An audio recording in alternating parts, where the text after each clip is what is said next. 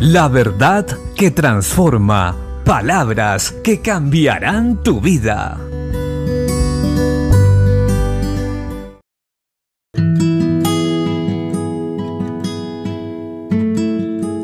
La Biblia dice en la carta a los Filipenses capítulo 1, 3 al 6, Doy gracias a mi Dios siempre que me acuerdo de vosotros, siempre en todas mis oraciones, rogando con gozo por todos vosotros, por vuestra comunión en el Evangelio desde el primer día hasta ahora estando persuadido de esto, que el que comenzó en vosotros la buena obra, la perfeccionará hasta el día de Jesucristo.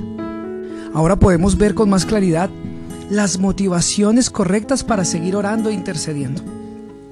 El apóstol Pablo conocía una verdad impresionante que hoy tenemos que guardar y atesorar en el corazón.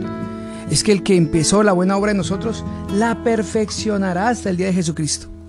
Ciertamente Dios tiene un plan para cada uno de nosotros y asimismo tiene un proceso para llegar al fin que Él desea en nosotros. El apóstol Pablo lo conocía muy bien, por eso no cesaba de orar ante Dios por la iglesia.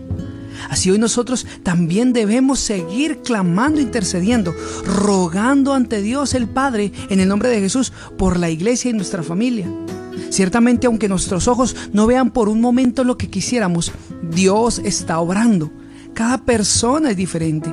Y Dios, según la voluntad y el carácter de cada persona, va trabajando en ellos. Y en su debido tiempo darán fruto.